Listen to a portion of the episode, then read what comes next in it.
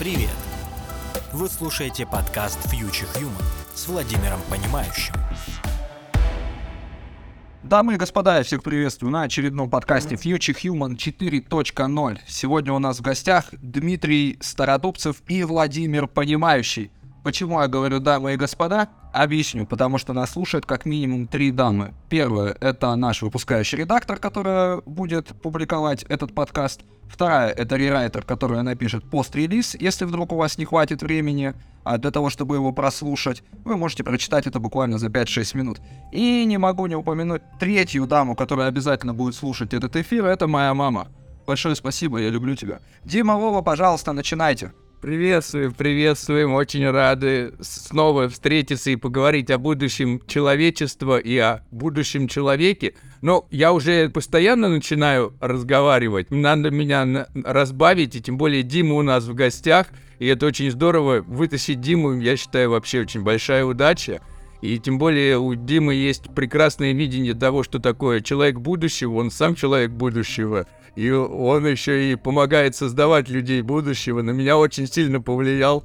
Очень хорошо меня перетащил еще дальше в будущее, чем я был раньше. Вот, Дима, хотелось бы у тебя узнать, да, вот как ты видишь, наверное, человека будущего и всего о связи Web3 и человека будущего. Привет, ребят, спасибо, что пригласили. Тема эта для меня новая, но такая очень близкая. Я несколько лет назад начал размышлять, ну, как бы технологии так или иначе изучаешь, трогаешь, и как бы подтолкнуло осознание и понимание механизма CRISPR, да, то, что у нас сейчас фактически есть инструмент который позволяет делать э, точечную генетическую модификацию. И в размышлениях о том, к чему это может привести, я начал задавать вопросы, а как этим можно пользоваться, а вообще какие фичи должны быть да, у такого человека, да, то есть, ну окей, вот мы можем взять и что-то в себе поменять, да, вот что бы, что бы ты, Вован, поменял первым?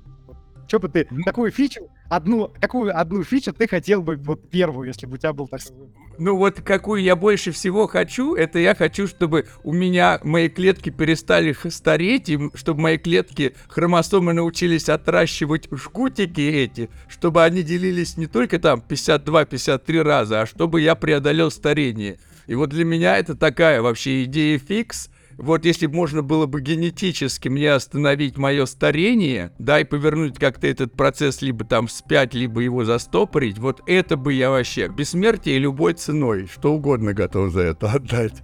Слушай, Вован, а такой вопрос, а что ты считаешь бессмертием? Считаешь ли ты бессмертием прям вот вечную жизнь, да, как вот, допустим, там медуза может клетки обновлять бесконечно, если там внешних факторов нет, она теоретически может жить вообще бесконечно вечно. Или ты, допустим, считаешь то, что допустимо согласиться с идеей о том, что сильное расширение продолжительности жизни, ну, допустим, там со 100 лет до 10 тысяч, до 100 тысяч лет, это уже, ну, в принципе, по нашим меркам условное бессмертие. Ну, я вот так считаю, что нам надо найти способ, как за время Т1 увеличить свою продолжительность жизни на время Т2, где Т2 больше, чем Т1. И то есть, если я смогу потратить 5 лет на того, чтобы продлить свою жизнь на 10 лет, потом я потрачу 10 лет, чтобы продлить жизнь на 30 лет, потом 30 лет, чтобы на 100 лет, Таким образом, я буду постоянно продолжать и откладывать, и откладывать. И вот здесь есть у бесконечности начало, нету бесконечности конца. И так как любое число ближе к нулю, чем к бесконечности, то мне кажется, что вот этот процесс, он и есть как бы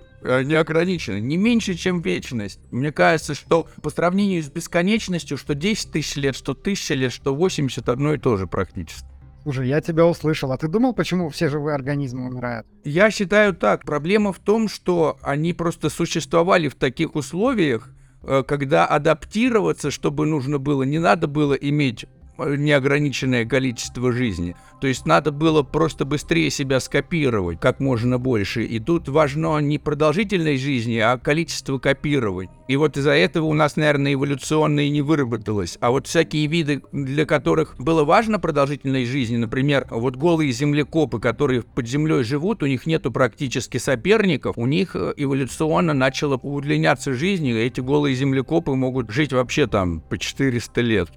Даже больше. Ну, это все равно 400 лет. Ты же изучал, да, кто сколько живет, о том, что только там медузы да гидры, да, там условно бессмертные, а все остальное, там деревья могут 5000 лет жить. животные живут гораздо меньше. Ну вот находят же какие-то раковые клетки, которые... Вот раковые клетки, это же наши клетки, которые взяли и остановили процесс старения, начали этот свой жгутик на хромосомке отращивать бесконечно много и копироваться бесконечно много. Я где-то читал, что даже находят э, клетки раковые, которые там по 30-40 по 40 тысяч лет старости. То есть физически я думаю, что это возможно. Все, что не запрещают законы физики, значит, все возможно. Если сделали летающий скейт, если сделали лазерный меч, то я думаю, что и бессмертие тоже теоретически возможно. Просто я думаю, что оно будет основано скорее не на генной инженерии, а на киборгизации и на замене каких-то моих биологических частей какими-то искусственными частями. Может быть, на наномедицине. Ну, я думаю, что ты ошибаешься. Я тебе пытаюсь сейчас передать одну классную идею, к которой я пришел. Смотри, все выглядит так, будто вообще эволюция, она сама по себе является, ну, то есть возможность эволюции является очень серьезным trade-off ом между бессмертием. Сейчас я пытаюсь тебе объяснить. То есть мы как бы работаем а, на, на клеточном уровне. Смотри, современная биология, да, подходит, ну, ты потребил термин там физика, да, я думаю, что у нас ограничения не физические, а именно математические. Вот, если ты там копнешь в идею симуляционного аргумента и допустишь о том, что мы вычислительные машины тоже компьютеры, вот, и если мы компьютеры, да, и тогда и клетки тоже маленькие нанокомпьютеры, вот, и эти клетки, по моему предположению, должны иметь, ну, то есть одно очень важное свойство для того, чтобы отличать своего от чужого. Да, и у нас на клеточном уровне есть некая ДНК, которая может являться публичным ключом. И как бы если допустить вот валидность этой идеи, что ДНК это и есть публичный ключ, тогда понятно, как работает иммунология, понятно, каким образом иммунитет организма отвечает на вторжение организмов, и тогда ты поймешь то, что вот это определение свой-чужой, оно фундаментально в понимании бессмертия, да, то есть как задача бессмертия. Все бы ничего, если бы у нас не было процесса мутации при копировании клеток. Вот, мутация является как бы де-факто фундаментом эволюции. При, когда клетки делятся, да, у тебя возникают ошибки копирования. Всем известно, что у нас в организме клетки меняются. Кто-то говорит, что 5, 6, 7 лет. Ну, короче говоря, есть какой-то период э, жизни клеток, когда они меняются. И уже на смену старым клеткам приходят новые клетки. Володь, но очень важно, что мы не состоим из э, клеток, которых во всех один и тот же идентичный ДНК, он различается. И дальше, если ты будешь следовать этой гипотезе, то ты поймешь то, что чем больше ты копируешь клетки, тем больше ошибок, тем дальше у тебя ДНК уползает внутри одного организма от первоначального ДНК. И рано или поздно они начинают конфликтовать, что приводит к там потенциально, ну, как бы я, я как бы компьютер-сайенсом занимаюсь. Да, и вот здесь... Постоянно это приходит к тому, что мы мы какой-то алгоритм агрегации, да, он, э, по сути дела, не справляется с, этой, с, с этим дифом, с этой разницей. И это приводит к тому, что там нейронная сеть деградирует. Вот. И получается, что тебе нужно полностью исключить ошибки копирования для того, чтобы достичь ситуации, при которой ты обеспечишь целостность ДНК внутри клеток. Все. И у тебя выбор. Либо ты остановился в развитии и живешь как камень, да? Да, даже если ты решишь все эти проблемы. Либо ты будешь эволюционировать, но тогда вот ты будешь смерть. И я с тобой согласен полностью, если мы говорим о жизни биологической. И вот здесь, поэтому я и сказал, что я навряд ли считаю, что нам поможет генетика. И почему я надеюсь на киборгизацию. Потому что в кои-то веки мы стали эволюцией эволюции, с моей точки зрения. Я тоже полностью разделяю, что мы информационная форма жизни – рассматриваю вообще энтропию как просто появление новой сырой даты, а негоэнтропию или синтропию рассматриваю как процесс обработки данных, который, соответственно, увеличивает нам комплексити. И вот как раз в этом моменте я могу взять, и если раньше, грубо говоря, для того, чтобы там черепаха в себе взяла и вырастила панцирь, ей нужно взять, пожрать там зеленые листочки, и с них взять кальций и вырастить себе панцирь. Если она этого не сделает, то у нее не будет панциря. И так вот там погибла целая туча этих самых трилобитов, которые все соли из воды в себя позабирали и нос с собой покрыли. Вот этими своими щитами. А вот мы можем взять, достать железную руду и сделать себе панцирь этот из железки, и абсолютно не пользуясь биологической эволюцией. То есть я могу, если для того, чтобы рыба вышла на сушу и начала ходить, должно пройти каких-то миллион поколений и целая тонна ошибок. Я, коэволюционируя с технологиями, могу спуститься под воду, взлететь в воздух, и мне для этого даже не надо крылья отращивать. То есть получается, что есть такое понятие, как гиперадаптация. Например, у бактерий у нас в желудке, у них гиперадаптация к условиям в желудке. И вот мы должны взять и получить гиперадаптацию к условиям во Вселенной. Сейчас мы очень хреново гипер... мы не гиперадаптированы. Мы не можем жить глубоко под водой, мы не можем жить высоко в небе. Мы уже там на 8 тысяч метров поднимешься уже на гору, там уже давление не то, кислорода меньше и так далее. Но при помощи технологий мы можем даже на орбитальные станции летать. И вот, соответственно, наша сейчас задача, с моей точки зрения, коэволюционировать с технологиями, делая вот эти вот ошибки и делая вот эти вот замены, изменяясь не с биологической точки зрения, а с технологической точки зрения. То есть я себе возьму и там вот есть у меня кровяные тельца эти, которые у меня хватают кислород и несут мне его к мозгу из легких. И вот они там типа копируются с ошибками, перестают уже это как-то там делать. А я беру и создаю искусственную какую-то молекулку наноробота, которая делает то же самое. Захват кислорода и в себя его вфигачиваю. И начинаю себя, грубо говоря, по клеточке заменять.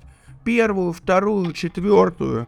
И таким образом, я, мне кажется, мы сможем как раз и выйти вот из этой дихотомии, с которой либо заморозиться и перестать развиваться, либо оставить развитие, но стать смертным – и вот мы можем и развиваться при помощи технологий, и при этом не быть, не стать смертным. Вот мне так кажется. Вован, тебе кажется. Смотри, есть очень жесткий трейдов. Если в финансах, да, есть очень классный закон, который нерушим. С доходностью приходит риск. Если ты говоришь об гиперадаптации, способности изменяться, ты получаешь риски. Соответственно, вероятно, ты не можешь как бы с генетикой фишка в том, что да, там пусть современная технология научилась вырезать конкретные куски информации и вставлять другие, да, но современная генетика не знает, какие куски информации нужно каким образом поменять, потому что для того, чтобы тебе понять, тебе нужно сделать полноценную вложенную симуляцию, для того, чтобы только проверить одну гипотезу. Для того, чтобы там один байт поменять, да, в ДНК, тебе нужно сделать эволюционную симуляцию. То есть мы не знаем. Ну и это вычислительная задача. Я не говорю о том, что у нас таких инструментов не появится, появятся квантовые компьютеры, мы сможем э, гораздо больше. Но фишка в том, что все равно у тебя ответы на эти вопросы будут всегда стоить определенных ресурсов, и это будет дорого. И э, получается, что ты все равно, у тебя как бы теория хаоса говорит о том, что тебе все равно тяжело предсказать, да, ты поменяешь здесь, а оно непредсказуемо поменялось с другого конца. Поэтому, когда ты говоришь о гиперадаптации, вероятно, ты повышаешь риски. Я глубоко убежден, что бессмертие, вот прям абсолютное, до конца Вселенной, возможно в случае, если ты фиксируешься, да, и говоришь, я хочу перестать развиваться. Я камень.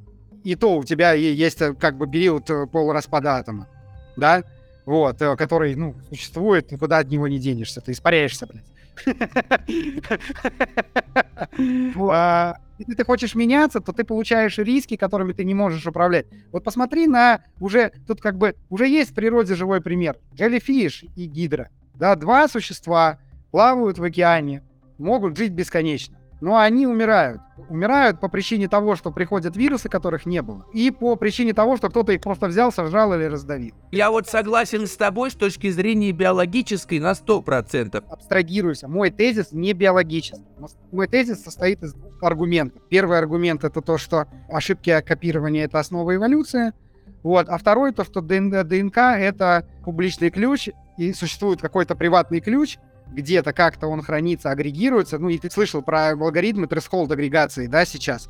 Когда у тебя есть один публичный ключ, а они могут храниться. Да мы просто не знаем, как они хранятся. И все, вот ты возьми это. То есть тебе нужно изменить, у тебя уже поехал там механизм threshold агрегации, потому что разница между данными есть. И эм, вот если эти тезисы валидные, да, то ты хочешь невозможного. Тебе нужно определиться. Ты хочешь гиперадаптацию? Просто фишка в том, что ты э, аргументируешь, что нужны ошибки, чтобы эволюционировать и развиваться, и ты исходишь из того, что эти ошибки происходят от рандома. А я хочу сказать, что мы можем перестать делать ошибки от рандома и начать делать ошибки специально. И назовем это контролируемой эволюцией. Когда мы не просто полагаемся на теорию вероятности, что давайте сейчас будет совершаться 100 тысяч ошибок там, и, и из-за этого у нас будет прогресс. Я говорю о том, что чем больше наше познание, и чем точнее мы понимаем, как это устроено, тем мы можем делать специально ошибки. Это как, грубо говоря, знаешь, как в «Матрице», когда был там в фильме «Сбой матрицы», и они там такие говорили, ой, там сбой в матрице. Вот, скажем так, мы создадим матрицу, где мы будем по пропозалу совершать сбои в матрице тогда, когда нам надо. Голосуем, будет сейчас сбой матрицы, вот сейчас будет сбой в матрице, захотели, произошел, не захотели, грубо говоря, как бы третий момент, что, конечно, может произойти что-то, к чему мы не очень готовы, и вот это я называю предотвращением глобальных рисков. То есть у нас с одной стороны мы занимаемся контролируемой коэволюцией, совершая ошибки специально, такие, какие нам надо, чтобы эволюционировать, и подстраиваться под постоянно изменяющиеся условия. А с другой стороны, мы должны заниматься предотвращением каких-то глобальных рисков, да, чтобы снизить вероятность того, что произойдет что-то, к чему мы не готовы. Слушай, но ведь чем больше мы узнаем, тем больше нам неизвестно. Потому что это все выдает абсолютно новые возможности, выдает новую дату. Но ведь, соответственно, чем ближе мы к бессмертию, тем мы и дальше от него. Потому что тем больше возможностей умереть будет открываться. Вован, я с тобой согласен, что есть куча фронтов, которые ты озвучиваешь корректно, но от трейдов я от своего не откажусь. Понимаешь, то есть ты должен выбрать. Либо ты хочешь жить бессмертно, но не меняться, да, ты определенную доходность с рисками имеешь при таком раскладе. И либо ты выбираешь более высокую доходность, но с более высокими рисками меняться. Да, да, я соглашусь. С моей точки зрения, как раз мы будем жить в высокорисковом мире, и уже рисков такое огромное количество, если посмотреть на карту глобальных рисков просто. Понимаешь, понимаю, э, перестаешь понимать, что люди переживают. Знаешь, у них какие-то... Место на ней, место на этой карте. Да-да-да, только нет на карте этой точного ответа. Где теперь мой дом?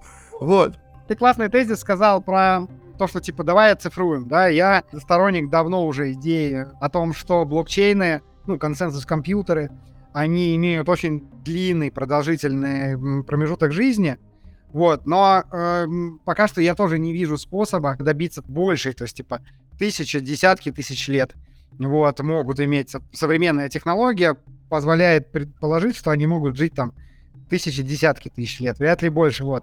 И, ну, они тоже смертны.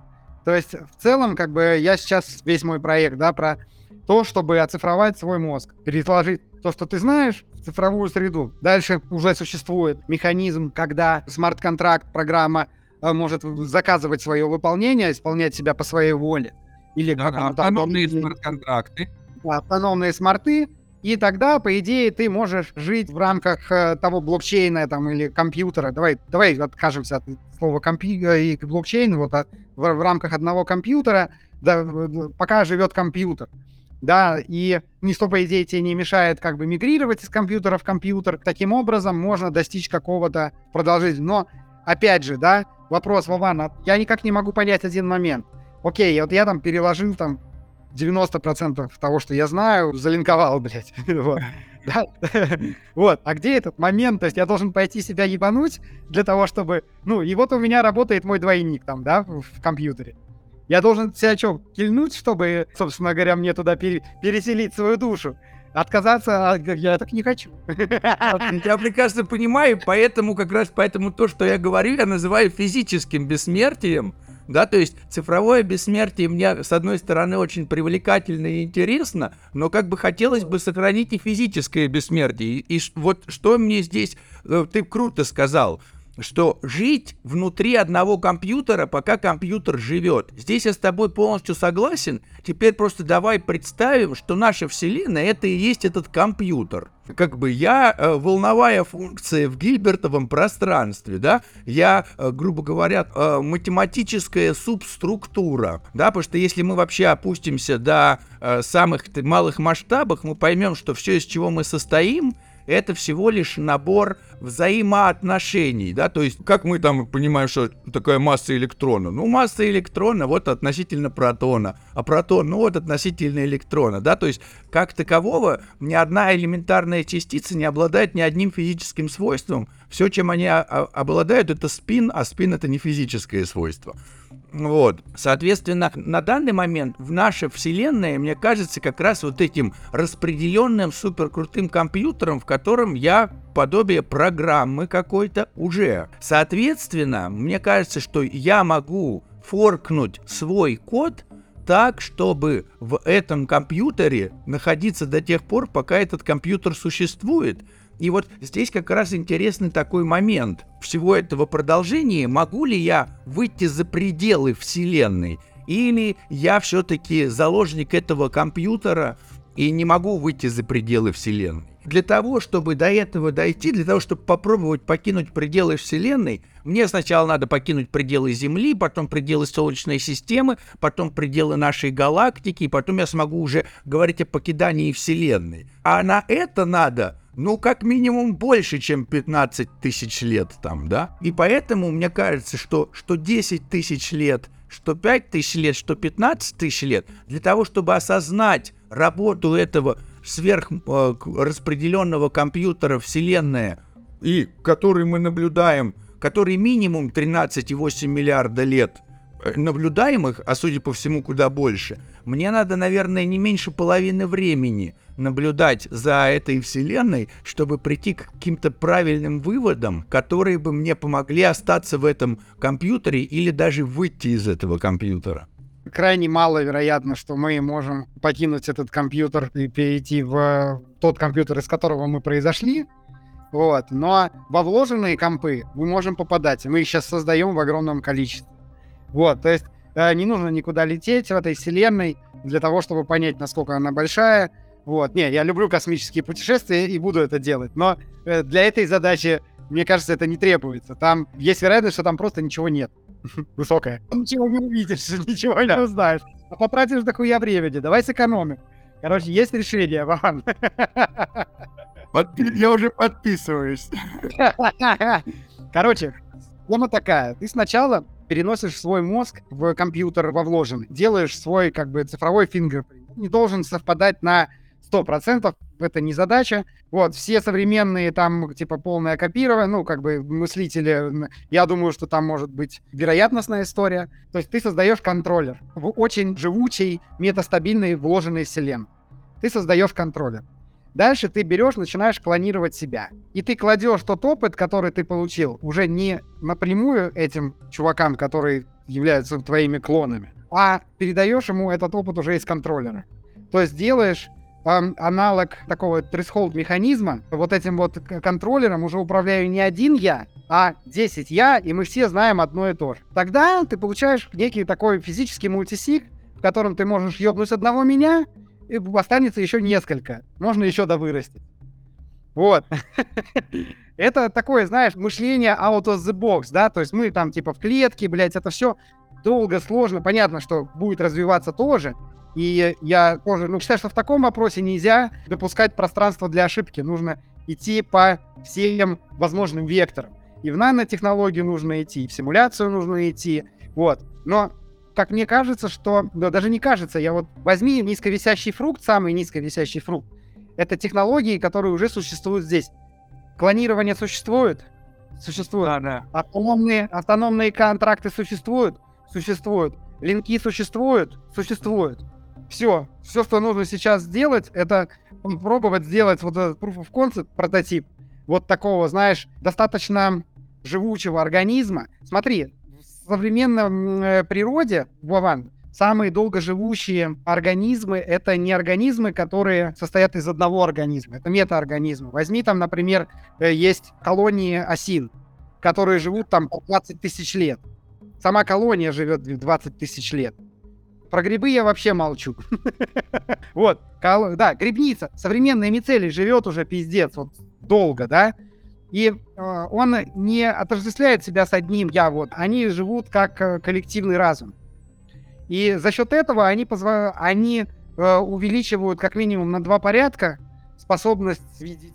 Полностью согласен про низкорастущие фруктики, которые надо прям сразу схватать. Итак, у нас есть нейроинтерфейсы, которые умеют считывать нашу мозговую активность, раз. У нас есть нейросети, которые могут нашу нейроактивность переделывать в электрический сигнал, и мы можем передавать этот электрический сигнал. Мы можем сделать другую нейросеть, которая будет ее принимать и расшифровывать. И уже э, этот самый Илон Маск сделал уже чипчики, которые я себе могу вставить в мозг, чтобы тебя снять мозговую деятельность, передать тебе ее с твоего нейроинтерфейса по Wi-Fi со скоростью света на мой нейроинтерфейс, который мне ее преобразует и прям в мозг меня пошлет. И мы для этого будем использовать аналог IPFS, э, распределенное хранилище, потому что где мне все эти данные и мысли хранить? Но я могу часть хранить на тебе. Ты еще дополнительно себе чипчик поставишь, я буду хранить данные о тебе, твои мысли и так далее, ты обо мне, мы друг на друга с тобой посмотрим, я скажу, Дим, ты это я, потому что ты хранишь данные обо мне, а и, и, себе, и я храню обо мне и о тебе. И получается, что мы, э, ты мне так же важен, как э, я тебе. Потому что если с тобой что-то случится, пропадут данные обо мне, а если со мной, пропадут данные о тебе, и мы начинаем друг о друге заботиться, как о себе. И получается, что мы, we, me становится we. А потом мы берем уже не два человека таких связанных, э, э, не распределенную сеть на два компьютера, скажем так, а берем и собираем 86 миллиардов человек. Как вот у нас мозг состоит... Я надеюсь, что их столько не будет, Вов. Вот, не, вот, но, а фишка в чем, почему я надеюсь, что будет? Наш мозг — это 86 миллиардов нейронов, объединенных в распределенную сеть. Каждый сам по себе нейрон — ничего, в принципе, из себя не представляет, сознанием не обладает. Это вот только синергия вот этих 86 миллиардов порождает сознание. Смотри шире, чего ты, блядь, к этим людям привязался? Есть в природе огромное количество классных существ, типа дельфинов, птиц. Эм, они тоже организмы, они тоже могут быть в этой... Э, людей, до... людей достаточно. Где взять еще э, э, power в живой природе? Есть откуда. Ты бы хотел засинхрониться сознанием с дельфином, например? Как тебе? У меня эта мечта. Вот как бы, да, по поводу суперлюдей есть, опять же, там фичи, фичи, фичи, но у нас реально есть под ногами, блин, котики, сука, уже кнопки в компьютере нажимают. У нас есть огромное количество мыслящих организмов, с которыми мы, блядь, разговаривать-то не научились, животные.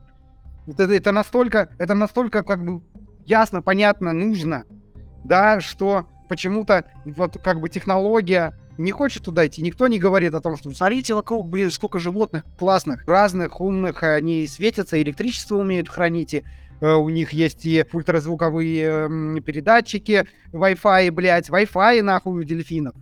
Да, смотри-ка, ну вот фишка такая, вот я теперь хочу выйти за пределы, мы как раз об этом говорили, что вот есть коллективное сознание, да, какое-то, как у грибницы, да, или как у муравьев. Вот есть эти распределенные организмы, да, метаорганизмы, которые распределены. Это мы просто с клеточками все сходимся, а они расходятся.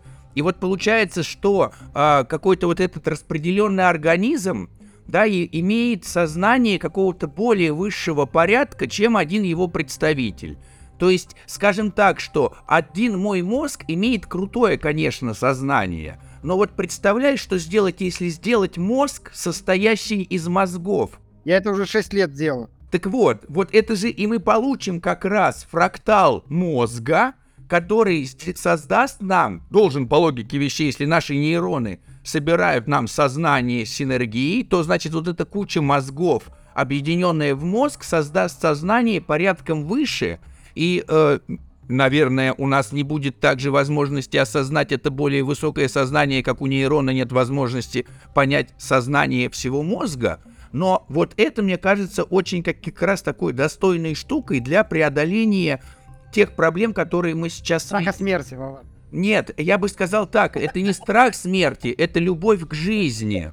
Понимаешь, э, тут фишка, умирать, умирать не страшно. Тормози. Любовь к жизни не нужно преодолевать. Вот, а страх смерти нужно. Тресхолд вот такие существа, коллективные разумы, суперинтеллекты. Прикольный тоже вектор, к м, которому э, важно и нужно идти. Я лишь подтверждение твоих слов. Нужно отходить от функции эволюции, да, то есть это этот компьютер создали каким-то таким хитрым образом, что у нас есть такое явление, которое называется эволюция, да, и а задать вопрос, а зачем она, что она делает, а нахуя она работает, да, и вот я порылся и нашел очень интересный ответ, который, ну, я уже пять лет в голове, и, ну, не могу никак не отказаться от этой идеи. Очень, эволюции очень простая функция. Повышение энергоэффективности хранения информации. Соглашусь, здесь в некотором... Да, это даже с точки зрения физики можно, в принципе, все объяснить. Не только с точки зрения компьютер-сайенса, хотя у тебя, в принципе, формулы информационной энтропии и физической энтропии, они идентичны. И энергоэффективность хранения информации — это фундаментальная вещь. Соответственно, мне нужно, чтобы э, достичь бессмертия, мне нужно просто быть уверенным, что информация, которая во мне останется, это уже форма бессмертия. Я вот просто считаю, что эволюция, она не то чтобы имеет цели или зачем она нужна. Я рассматриваю эволюцию как гравитацию. Это просто свойство того компьютера, в котором мы есть. В нашем компьютере так происходит, и как бы гравитация происходит. У гравитации нету цели взять и искривлять пространство. Гравитация не существует с целью искривления пространства. Гра- Гравитация это типа следствие. Вот эволюция это как бы следствие. Вот есть просто какие-то силы, но в том плане, что это происходит так, потому что это происходит бессмысленно. Давай я тебя здесь остановлю и объясню тебе, почему, скорее всего, ты не прав. Мы наблюдаем консенсус компьютера сейчас, как они работают. Вот предположи, что это зародыш новой вселенной, что наша вселенная работает по принципам консенсус компьютера. Когда ты начинаешь понимать, как работает наша вселенная через призму компьютинга, ты понимаешь, что, что у тебя есть фундаментальные вещи, такие как энергия, количество вы- вычислительных шагов, изменение состояния и количество данных, которые хранит компьютер. Три параметра, братан. Для того, чтобы тебе сделать более эффективный и мощный компьютер, тебе нужно оптимизировать энергоэффективность хранения информации, блять, точка. Свойство как гравитация, это фундаменталка. Это причина всей другой херни, которая происходит. Скорее всего, в том числе и гравитация. Я бы сказал так, что очевидно, что все развитие как человека, так и бактерий, так и всех идет по направлению скорости передачи информации данных, хранению, увеличению объемов хранения данных и увеличению скорости обработки данных. То есть передавать, как я испускаю сигнал, как быстро я испускаю сигнал, как много в этом сигнале содержится, и как много я могу из этого сигнала обработать, когда ко мне сигнал пришел. Вот это есть три направления, скажем так, эволюции. И по этой штуке и баланс этого, он как раз и э, является. То есть имеется в виду так, те, кто очень много передают данных, но очень плохо их обрабатывают, это не самое выгодное соотношение. То есть кто-то говорит, окей, будем чуть-чуть помедленнее данные передавать, зато будем побольше обрабатывать, а третий говорят, а мы еще и хранить будем побольше. И вот, значит, вот эти вот три показателя можно как-то настраивать, и эволюция идет к, а, ведет к оптимальному соотношению скорости передачи данных, объемов передачи данных, скорости обработки данных и э, объемов хранения данных. Слушай, меня больше всего волнует то, что современная теория информации, да, один бит не отличается от другого. То есть сейчас есть такое направление мысли семантическая информация. Соответственно, скорее всего, существует э, что-то вне электромагнитного спектра, какая-то еще одно измерение, да, которое очень сильно влияет на электромагнитный спектр, э, но при этом ее идея сводится к, ценности информации. Потому что, ну, понимаешь, да, что нет Да, Нет, да, есть данные, есть знания. есть, да, есть данные, а есть знания, да, ну, то есть те- ше- теория Шеннона, она про знания ничего не говорит. Она говорит просто про передачу информации, да, про, про ошибки при передаче информации и так далее, вот. Но вот э, современная, да, вот не хватающий элемент в теории всего это понять, как увязать ценность информации в концепции вычислительной природы Вселенной. И тогда, тогда у тебя опять схлопывается все. Тогда ты приходишь к тому, что ты три фактора, которые ты сказал, у тебя должна быть какая-то функция, которая минимизирует энергозатраты на хранение информации, на хранение ценной информации. То есть добавить уже ценная информация. Ну, тогда все схлопывается. И здесь фишка как раз в изменяющихся обстоятельствах, да, почему многие виды такие неразвитые, как мы, потому что они слишком хорошо адаптировались. Они прекрасно приспособились к своей среде, да, и им как раз не нужно больше меняться, потому что среда не меняется, они себя прекрасно чувствуют, у них там нет никаких врагов, ничего их не убивает, и они как бы, и зам, они в это и замораживаются, они а потом среда неожиданно быстро меняется, они хоп-хоп все повымирали, потому что не успели так быстро измениться, как изменилась окружающая среда. Да, вот то же самое с данными. У нас есть какие-то данные, какие-то знания, да, которые нам помогают отлично выживать. Например, что там Земля плоская, что там типа вот Бог все создал, тра-та-та, потом бац, все быстро меняется, а как бы те, кто не успели перестроиться, те бац и повымирали, потому что их знания обесценились изменением окружающей среды, хотя до этого они были самыми ценными и сверхзначимыми. И вот здесь я считаю, что единственное, что нам поможет изменять себя очень ускоренно, не на протяжении многих тысяч поколений или чего-то, это как раз коэволюция с технологиями, когда я смогу изменяться и изменять свои знания при помощи технологий ну, максимально быстро. Мы можем это увидеть на трейдерах, которые у, у нас уже криптоэкономика, уже блокчейн, они до сих пор но законы экономики столетней давности, который там мужик в оклях описал. Да-да-да, надо по ним торговать. Да-да-да. Я вот, кстати, будучи э, экономистом с высшим образованием и практически с кандидатом наук, могу сказать то, что весь экономический трактат, который в меня пихали при наблюдении 10 лет крипты, как бы можно просто практически весь, за исключением некоторых базовых тезисов, ну, принципов, бахнуть просто и похоронить. Нужно изобретать все заново. Сейчас все изобретают заново. Вон, были долги, а сейчас стейблкоины, понимаешь?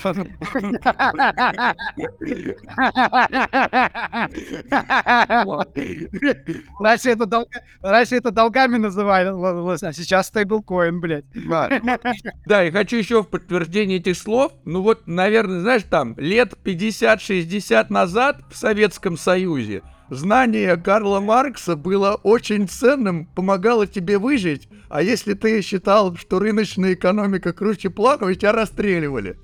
То есть, понимаешь? А потом бац, и как бы ситуация изменилась, и, и Карл Маркс обесценился. Концепция изменилась, я, я обосрался. Вот, да. Нам надо каким-то, да, образом выходить из старых знаний и входить в новые. Давай обсудим, какие нам нужны фичи, Вован. Вот видишь, у нас есть какие-то точно, по которым мы согласны, да, что нам нужен вот Web3, что нам нужен блокчейн, который будет все это хранить. И вот он, значит, должен нас как-то на человека будущего влиять, и мы пока человека будущего без Web3 себе плохо представляем. Ключевой кирпич еще, я считаю, на самом деле два э, фундаментальных, три фундаментальных вопроса, которые необходимо решить для того, чтобы Web3 соответствовал видению человека будущего. Первое — это ну, совершенно не решен вопрос с децентрализованным хранением. Ну, я как бы знаю сферу децентрализованного хранения, я ну, просто считаю, что он не решен. Да, да? да согласен. То есть, то есть цензор, цензор резистант э, протокола э, на, на рынке, который бы гарантировал хранение, ну, при этом, чтобы он еще был fair, вот, на рынке нету, и, ну, и эффективным. Его, его нет. Пока что не решен. Второй вопрос, фундаментальный, который нам нужно решить, это вопрос с приватностью, потому что без приватности вычислений ловить нечего. Не может быть все публично, все существующие блокчейны публичны. Те как приватные, которые есть, не умеют считать.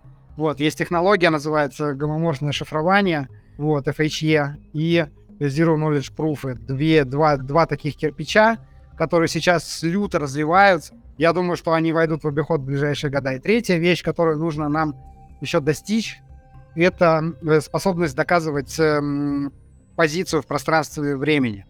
Мы сейчас можем доказывать позицию во времени при помощи блокчейнов, а позицию в пространстве и времени мы не можем доказывать, э, особенно м, учитывая тот факт, что времени не существует, а существует современная физика нам говорит, что существует пространство-время. Вот. Соответственно, вот эти, вот эти три вещи, которые эм, необходимы. Особняком я считаю, что еще не решенный вопрос э, с параллельными вычислениями, потому что, в принципе, современный компьютинг и консенсус компьютинг, он вышел из э, костылей, как бы из легаси, вон ньюманской архитектуры, эм, вот, когда у тебя вычисление отдельно, память отдельно, вот. Это днище, у нас голова так не работает, компьютеры точно вы, эволюционируют нейроморфную архитектуру, а, абсолютно точно, и в ней у тебя есть миллиарды ядер, вот, а вот современные блокчейны просто так не умеют считать, вот, все, что пока что мы добились, это то, что Бостром считает на 10 тысяч яд... и ядер, там, 30, RTX 3090.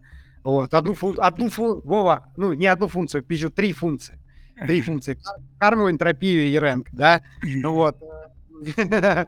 И, эм, ну окей, снарки еще считают. э, То есть есть кто что считает, какие-то каналы, но вот э, универсальный четвертый как бы важный кирпич для того, чтобы мы под э, Web3 пододвинулся к видению такого человека будущего, это должны появиться на рынке а, очень эффективные виртуальные машины, которые имеют автоматическую параллелизацию. С точки зрения компьютер-сайенса это вообще просто rocket science.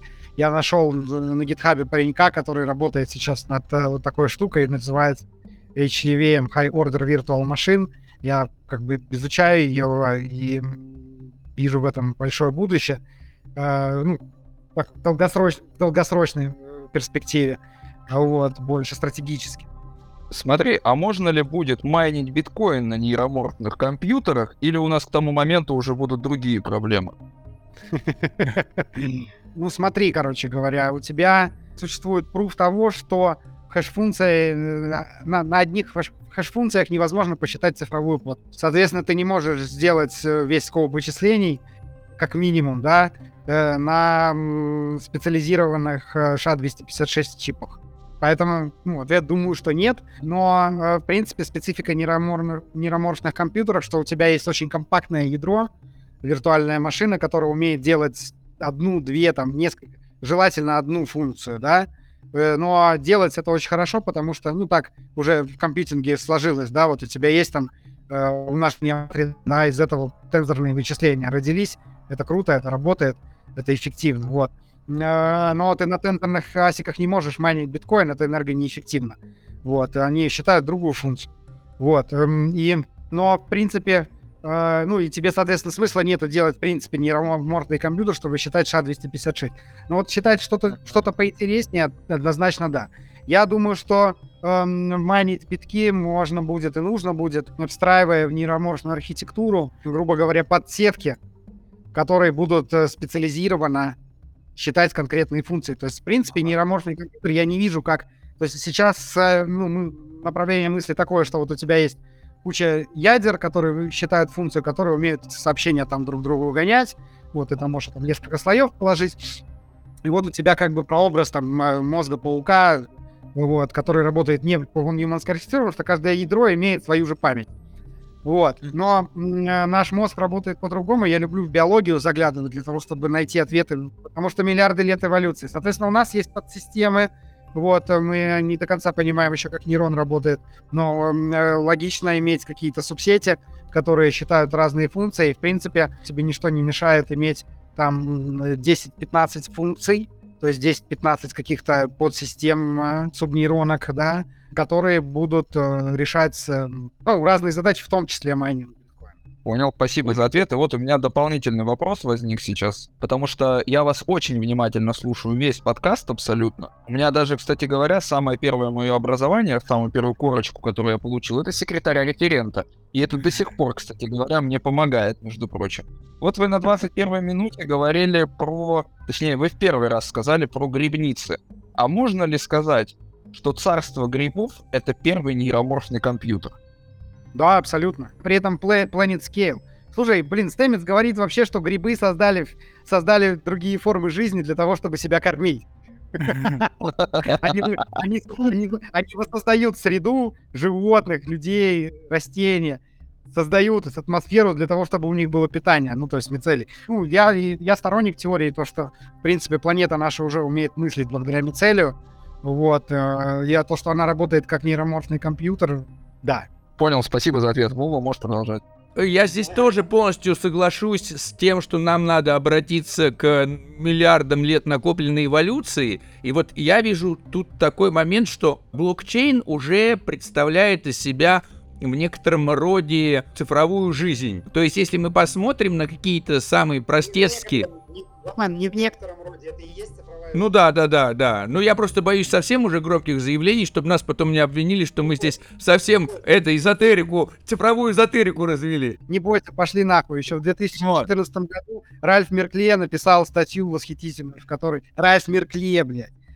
В которой он э, не побоялся сказать, что биткоин это форма цифровой жизни. И э, чем дальше, тем очевиднее это становится. На данный момент все блокчейны занимают это как бы те клетки организма, э, которые занимаются иммунной системой.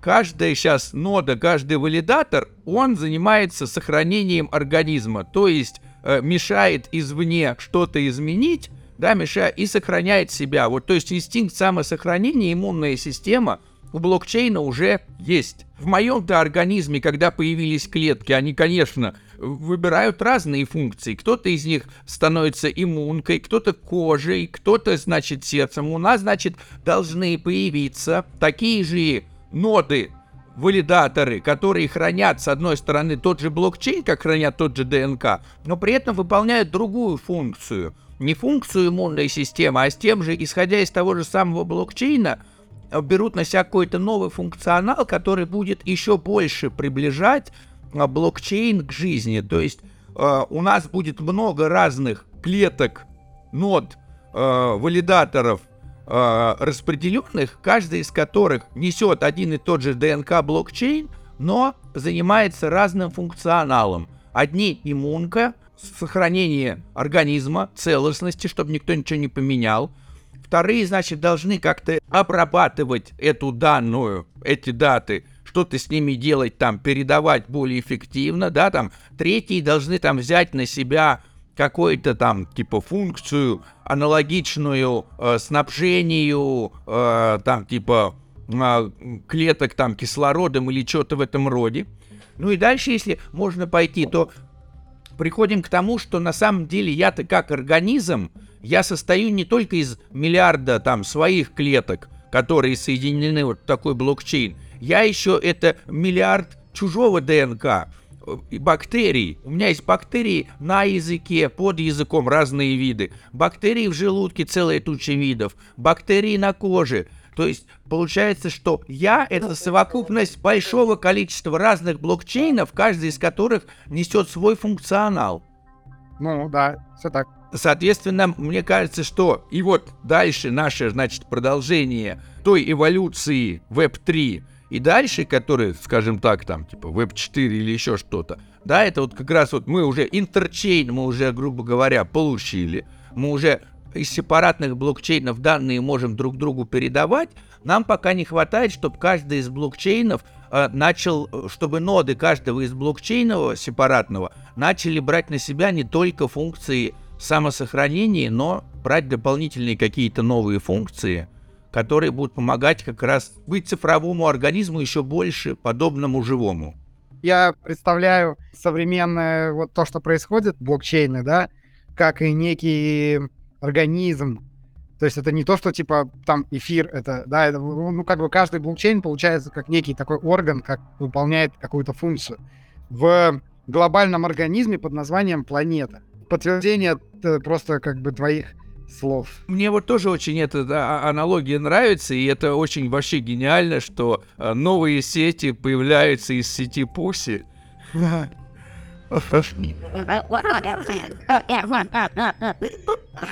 Это, это очень, это очень... Мы же, кстати, валидируем Пуси, постхуман валидирует Пуси. Затащили, Вован, скоро затащим, и будет прикольно. Ну, то есть, э, вот еще нужно чуть-чуть подождать, и Пуси э, станет частью нашей, нашей субкультуры. Да-да, очень нравится. Это и прикол, и не прикол, и это мне, и вот это мне очень импонирует. Прикол в том, что это прикол. Я надеюсь, наши слушатели нас по- по- поймут, о чем мы здесь говорим. Вот, но э, как бы всем нашим слушателям мы очень советуем ознакомиться с э, блокчейном Space Pussy, космическая Pussy, космическая киска, которая порождает новые сети именно как, как мы появились из некосмических кисок, так э, новые космические сети появятся из космических кисок. Мне на этом окончить наш сегодняшний подкаст и встретиться на следующем. Вы прослушали подкаст Future Human. До новых встреч!